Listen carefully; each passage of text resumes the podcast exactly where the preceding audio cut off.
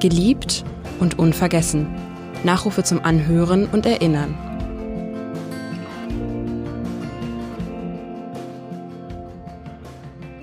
Heidi Kabel. Volksschauspielerin, Ohnsorg-Legende, Hamburger Dern. Geboren am 27. August 1914 in Hamburg. Gestorben am 15. Juni 2010 ebenfalls in Hamburg.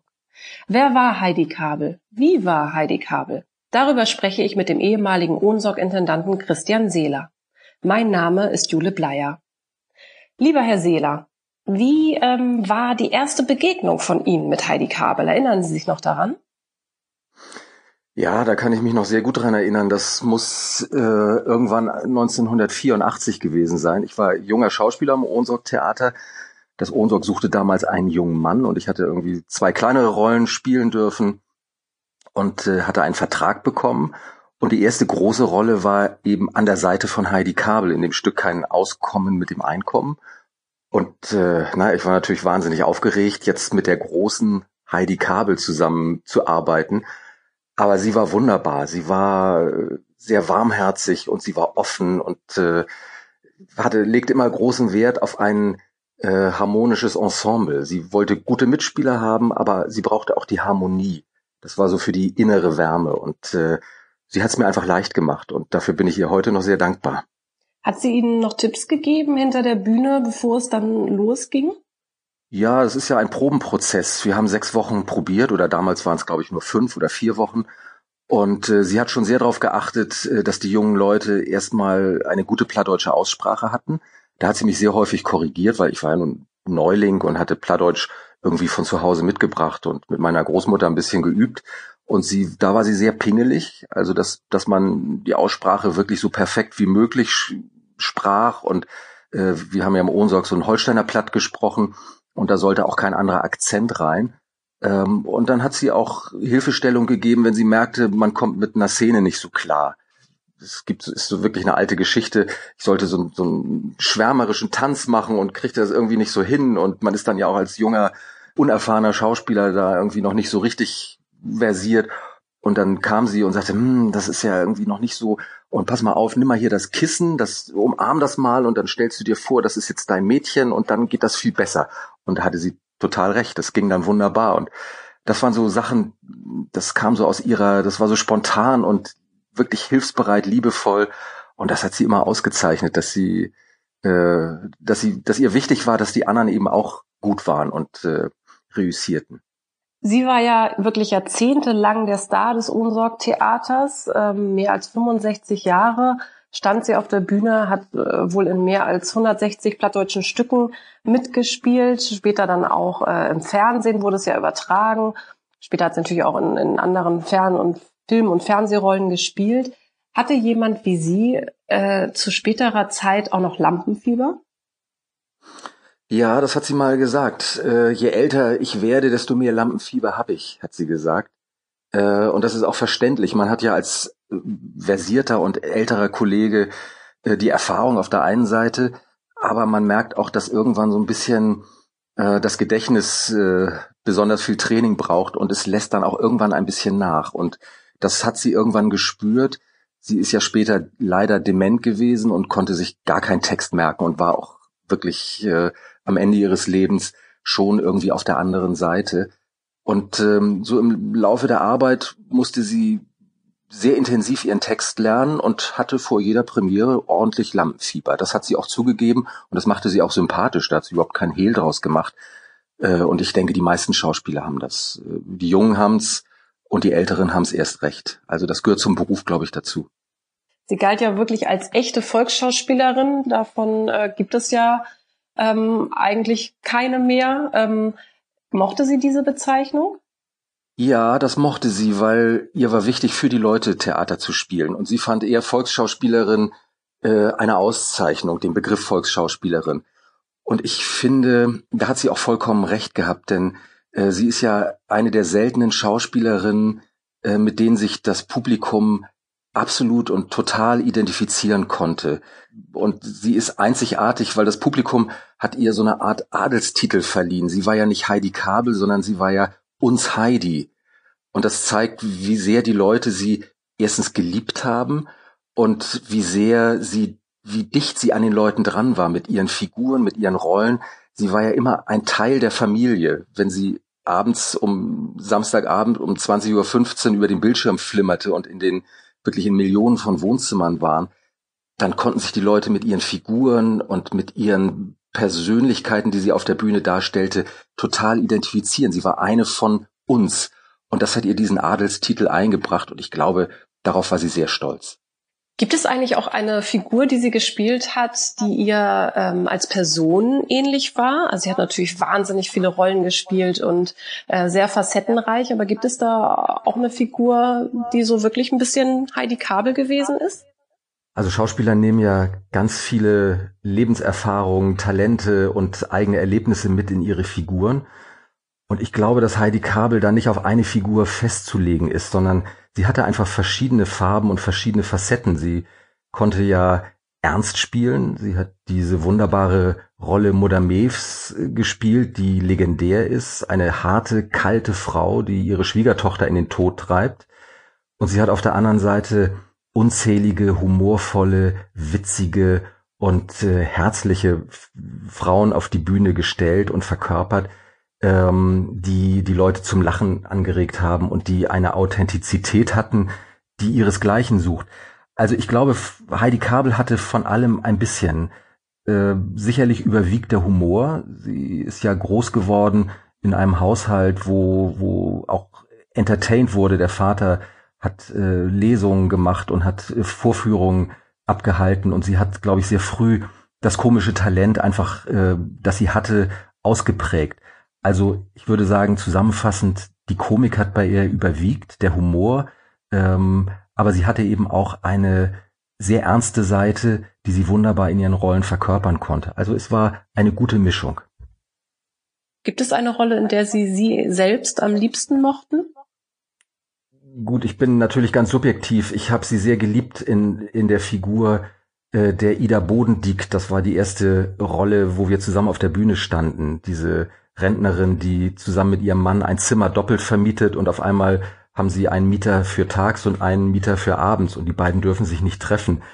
Da habe ich sie ja ganz persönlich auf der Bühne kennengelernt und das hat mir wahnsinnig imponiert, mit wie viel Wärme und wie viel Liebe sie diese Rolle und diese Figur verkörpert hat. Und äh, wenn man ihr gegenüberstand auf der Bühne, das war so ehrlich. Da wurde man selbst als Kollege durch Blicke und durch Gesten und durch äh, Momente von ihr verzaubert und kriegte so ihre Wärme ab. Das war äh, unglaublich toll. Ähm, das ist so die persönliche Rolle, die mir äh, am besten gefallen hat. Und dann natürlich, wie es vielen anderen Menschen in dieser Republik geht, unvergessen die Metabold in Tratsch im Treppenhaus. Das ist eine Glanzleistung, ein Paradestück. Was sie da gemacht hat, ist wirklich legendär und das hat sie irgendwie auch zur Ikone werden lassen und das macht ihr auch keiner so schnell nach. Es gilt ja die Legende, dass sie ähm, 1932 vom Fleck weg von Richard Ohnsorg persönlich engagiert worden war, als sie ihre Freundin Eva eigentlich zu einem Vorstellungsgespräch begleitete. So ganz war es aber nicht, oder? Also an Legenden ist ja oft eine Menge dran und es ist tatsächlich wohl so gewesen, dass sie ihre Freundin Eva zum Vorsprechen begleitet hat. Da gibt's den legendären Spruch ihrer Mutter, die sagte, Heidi, du nicht äh, aber Heidi wurde es dann. Äh, die haben tatsächlich irgendwie an der Probenbühne geklopft und dann machte Rudolf Beißwanger äh, die Tür auf und sagte, was wollt ihr denn hier? Äh, und dann hat Heidi Kabel ganz schlagfertig gesagt, ja, Herr Ohnsorg hat uns zum Vorsprechen bestellt. Ob das nun stimmte oder nicht. Äh, jedenfalls, sie durften dann wiederkommen. Dann tauchte auch Hans Mahler auf, der spätere Ehemann von Heidi Kabel, und verliebte sich wohl sehr schnell in die sehr hübsche 17-jährige junge Heidi. Naja, und dann durften sie vorsprechen und ähm, Richard Ohnsorg war am Anfang wohl noch nicht so richtig überzeugt vom Talent von Heidi Kabel und hat sie so eine Art Ochsentour machen lassen.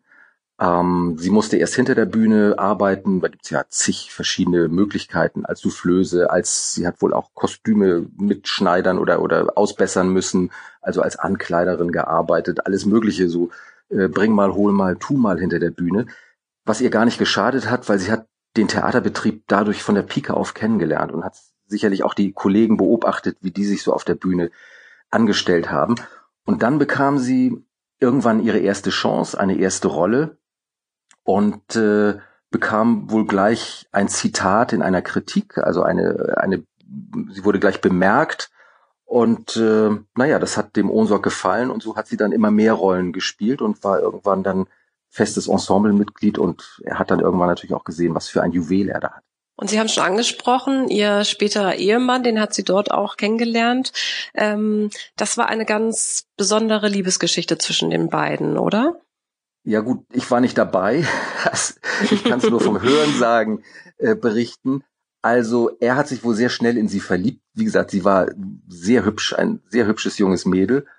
Und ähm, sie, er war etwas älter, er war 14 Jahre älter und äh, naja, man hat auf der Bühne zusammengearbeitet, sie haben Rollen zusammengespielt und äh, da hat man natürlich eine gewisse Nähe auf der Bühne und äh, hat sich kennengelernt und dazu kommt, dass Ohnsorg mit seiner Truppe rund um die Uhr Theater gespielt hat.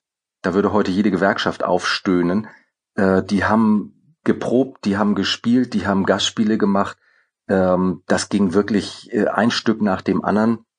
Das war damals schon doch ein sehr ambitionierter Betrieb und viele hatten nebenbei noch Jobs. Also die waren rund um die Uhr im Einsatz und sahen sich, denke ich, im Theater häufiger als zu Hause in der Familie. Und insofern blieb es gar nicht aus, dass man irgendwie zusammenwuchs. Naja, und die beiden haben dann 1937 geheiratet. Also die kannten sich fünf Jahre. Damals kann man ja rechnen. Heidi war 17, als sie da loslegte und äh, war dann 23, als sie geheiratet hat. Ähm, naja, das ist ja und daraus entstanden dann drei prächtige Kinder und die Ehe währte bis zum Tode von Hans Mahler 1970. Den Tod, genau, wo Sie ihn gerade ansprechen, das war ja wirklich sehr tragisch. Heidi Kabel stand ähm, an dem Abend auf der Bühne ähm, und ihr Sohn kam und überbrachte ihr in einer Pause die Nachricht, dass äh, ihr Mann gestorben ist. Und sie ist trotzdem wieder auf die Bühne zurück und hat den dritten und letzten Akt zu Ende gespielt. Wie schafft man so etwas?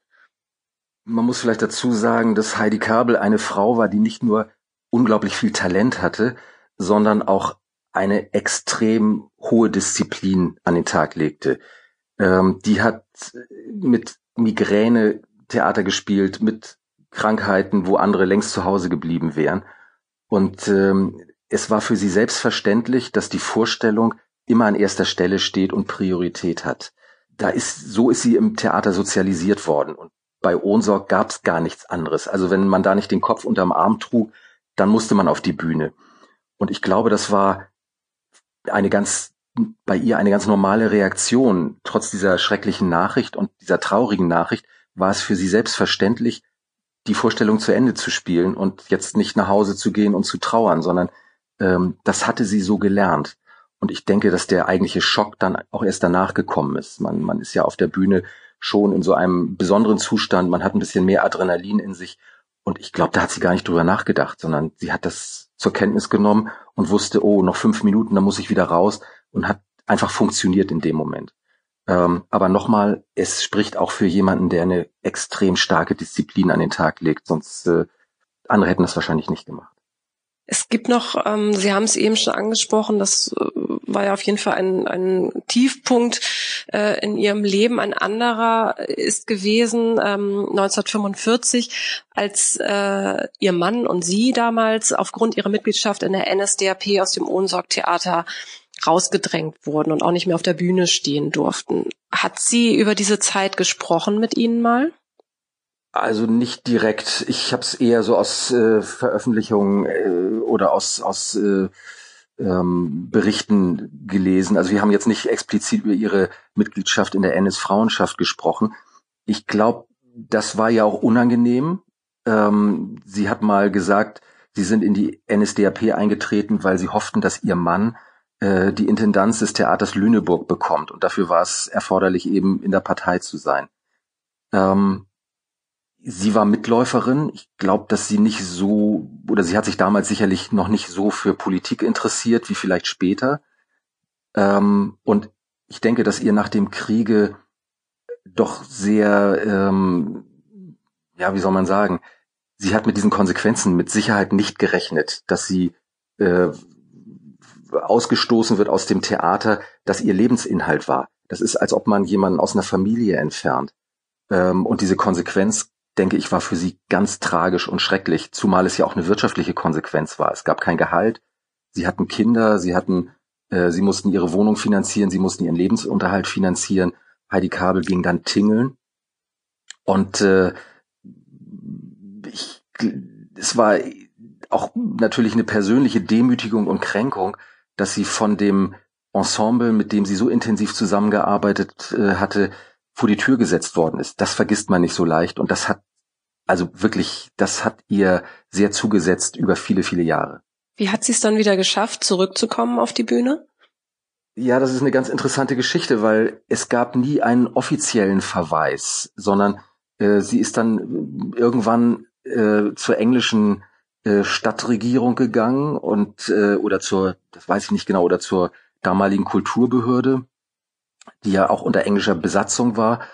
Und äh, da war nichts vermerkt, dass sie offiziell suspendiert worden wäre. Und äh, dann sind die beiden wieder ins Theater gegangen und so waren wieder da. Das ging praktisch so lautlos und äh, spielte dann dann äh, kriegte sie wieder die ersten Rollen und auch ihr Mann spielte wieder, so als ob nichts gewesen wäre.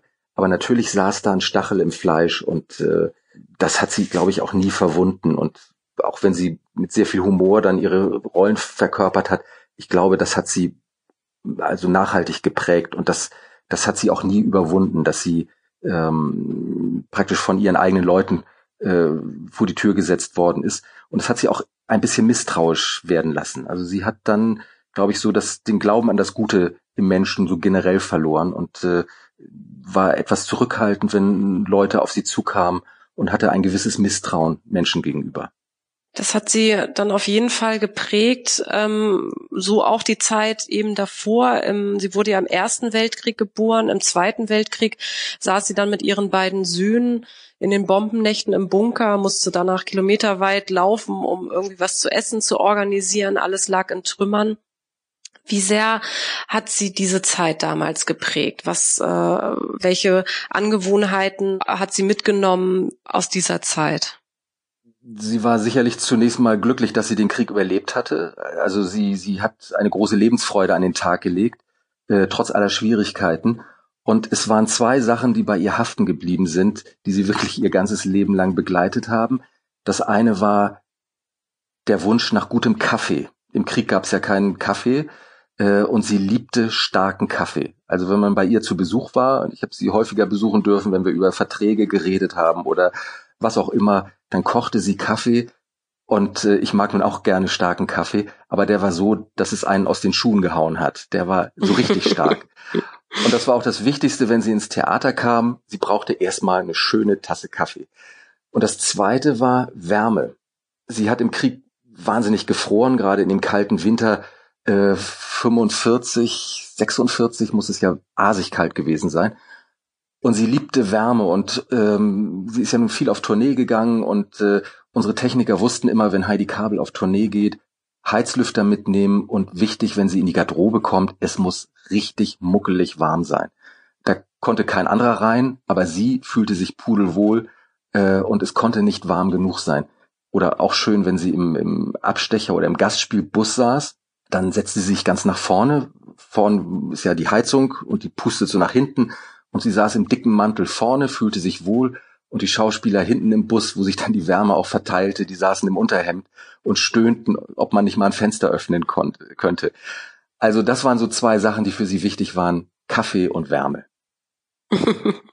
Sie haben ja angesprochen, äh, Heidi Kabel ist später politischer gewesen. Sie hat ja auch mal sogar Wahlkampf gemacht ähm, für die grüne Christa Saga und hat auch dann gesagt, ich war schon immer grün. Also war sie dann doch ein politischer Kopf. Warum hat sie selbst nie auf der politischen Bühne mitgespielt? Weil populär genug wäre sie ja gewesen. Ja, also da kann ich nur mutmaßen sie ist durch das Theater ja so absorbiert gewesen. Sie hat ja fast jeden Abend Theater gespielt bis Anfang, bis Anfang der 80er Jahre. Da wäre überhaupt keine Zeit für politische Aktivitäten gewesen. Dennoch war sie sicherlich politisch. Sie hat ja auch eben, wir haben vorhin drüber gesprochen, durch die Erfahrungen nach dem Kriege äh, und ihre Mitläuferschaft ja schon zu spüren bekommen, wie wichtig Politik ist und wie wichtig auch äh, eine, ein klarer politischer Verstand ist.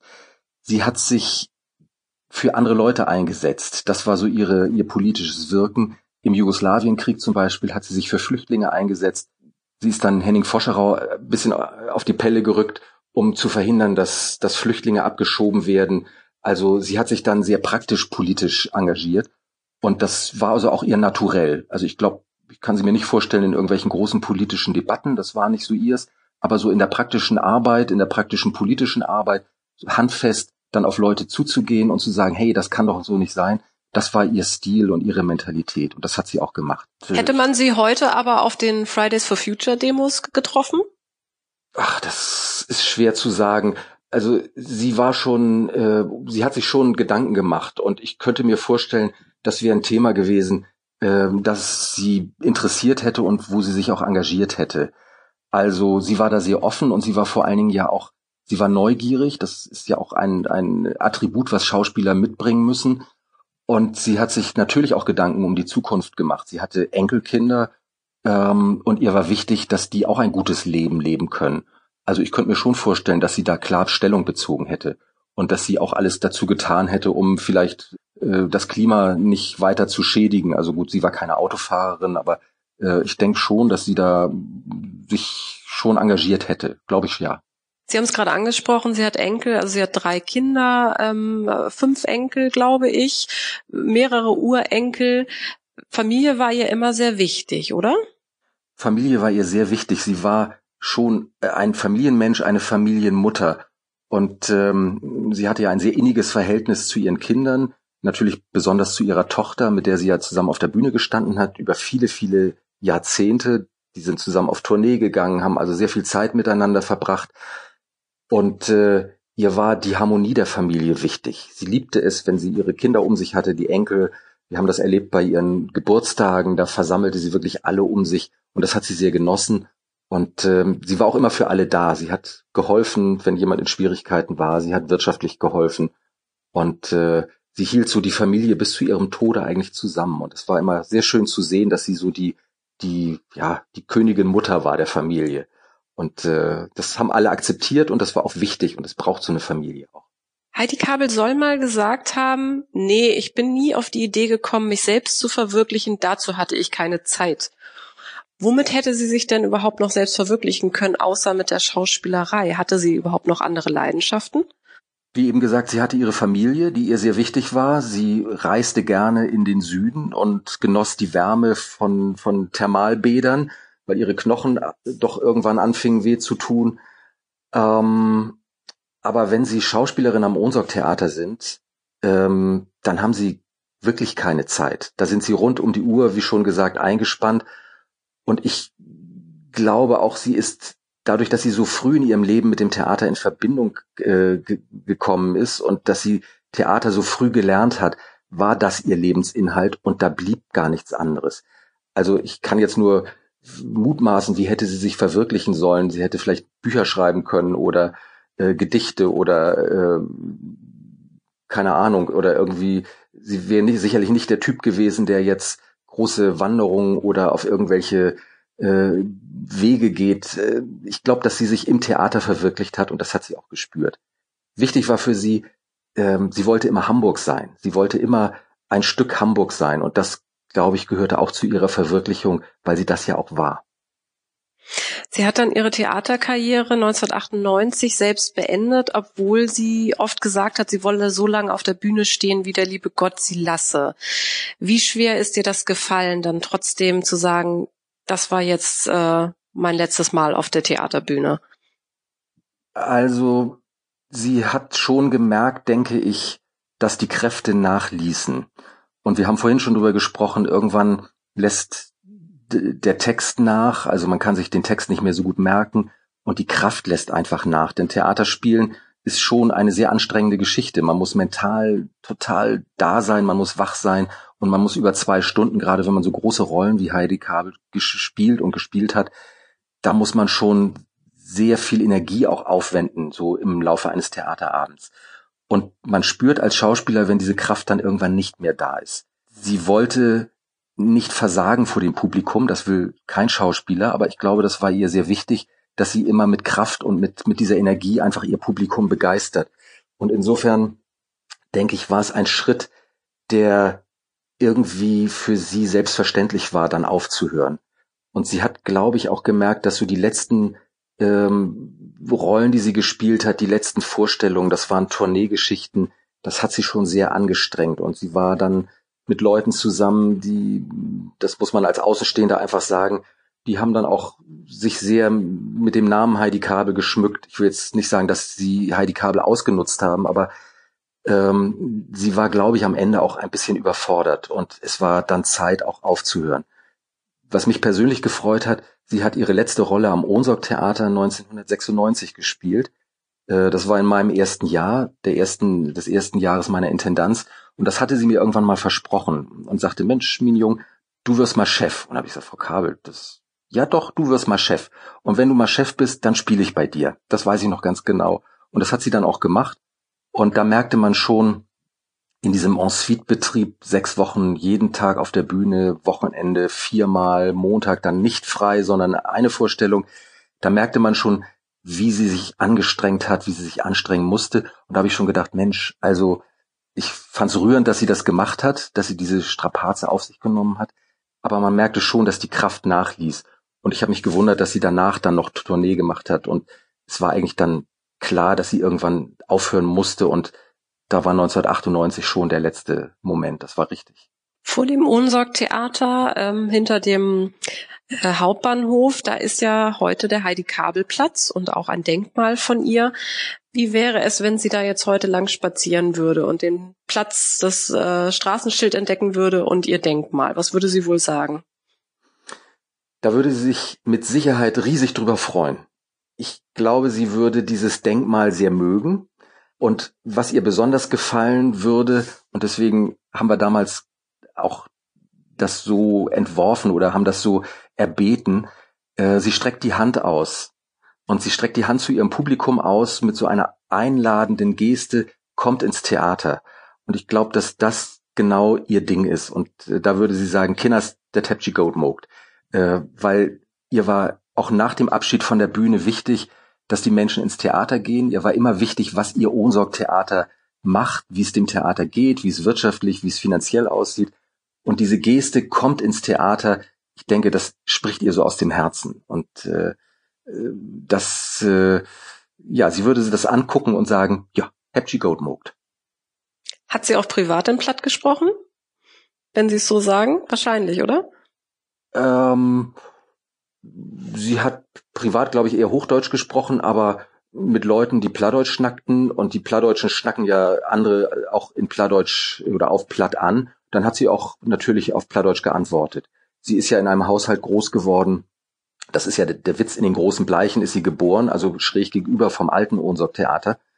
Und der Vater hat Plattdeutsch gesprochen, der hat äh, Abende gegeben, hat Plattdeutsch rezitiert. Also das war eigentlich ihre Muttersprache, bevor sie dann in der Schule richtig Hochdeutsch gelernt hat. Und sie konnte also perfekt platt. Und äh, wie gesagt, sie, sie hat beides gesprochen. Und wir haben hinter der Bühne natürlich auch eher Hochdeutsch gesprochen, aber wenn jemand Plattdeutsch eröffnete, dann hat sie auch Plattdeutsch geantwortet. Also sie war da ganz flexibel.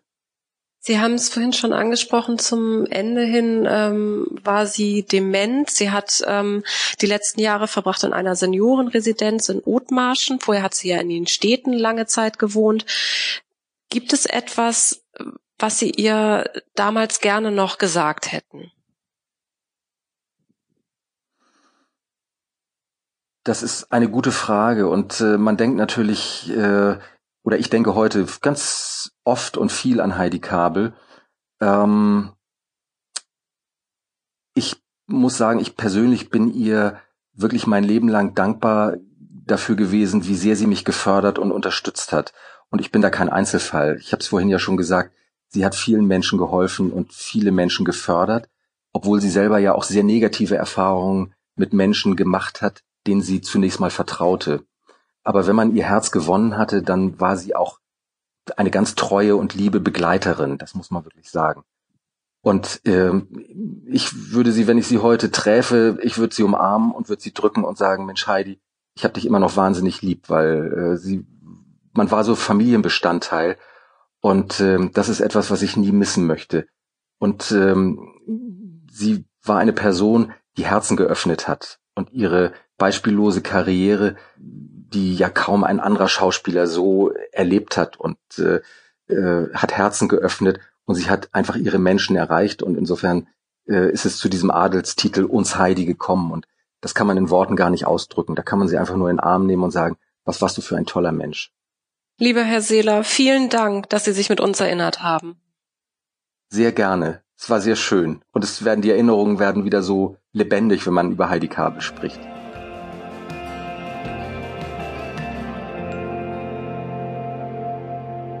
Weitere Podcasts des Hamburger Abendblatts finden Sie auf abendblatt.de slash podcast.